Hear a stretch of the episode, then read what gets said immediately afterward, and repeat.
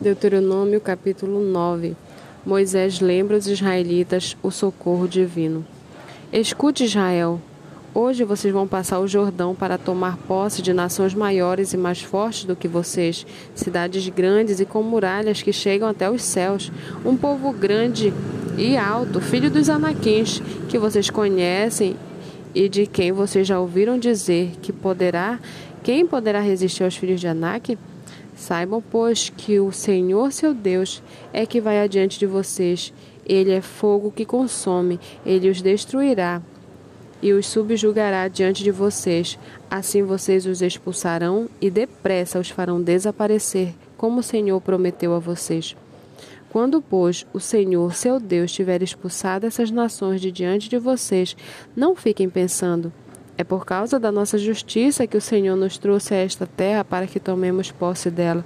Pelo contrário, é por causa da maldade dessas nações que o Senhor irá expulsá-las de diante de vocês. Não é por causa da justiça de vocês, nem por causa da retidão do seu coração que vocês entrarão para possuir a terra dessas nações mas o Senhor, seu Deus, as expulsará de diante de vocês por causa da maldade delas, e também para confirmar a palavra que o Senhor, o seu Deus, jurou aos seus pais, Abraão, Isaque e Jacó.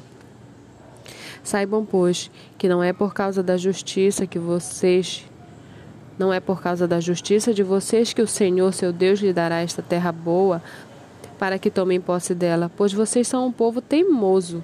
Lembre-se e não se esqueçam de como no deserto vocês provocaram o Senhor a ira, desde o dia em que saíram do Egito até que chegaram a este lugar.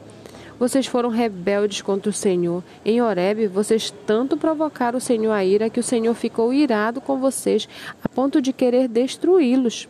Quando eu subi ao monte para receber as tábuas de pedra, as tábuas da aliança que o Senhor havia feito com vocês, fiquei no monte quarenta dias e quarenta noites, não comi pão nem bebi água. O Senhor me deu as duas tábuas de pedra, escritas com o dedo de Deus. Nelas estavam todas as palavras que o Senhor havia falado com vocês no monte, do meio do fogo, quando todo o povo estava reunido. No fim de quarenta dias e quarenta noites, o Senhor me deu as tábuas de pedra, as duas tábuas da aliança.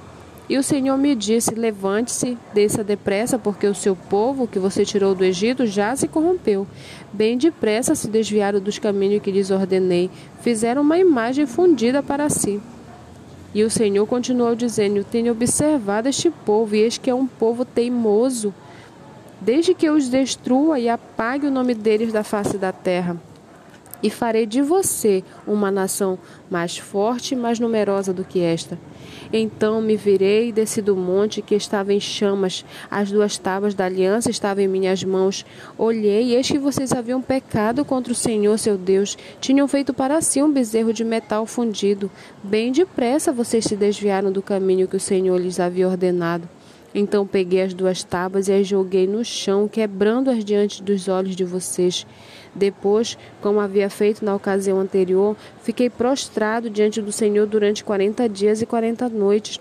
Não comi pão e nem bebi água por causa de todo o pecado que vocês haviam cometido, fazendo o que é mal aos olhos do Senhor, para provocar a ira, porque eu estava porque eu estava com medo por causa da ira e do furor com que o Senhor tanto está virado contra vocês, a ponto de querer destruí-los.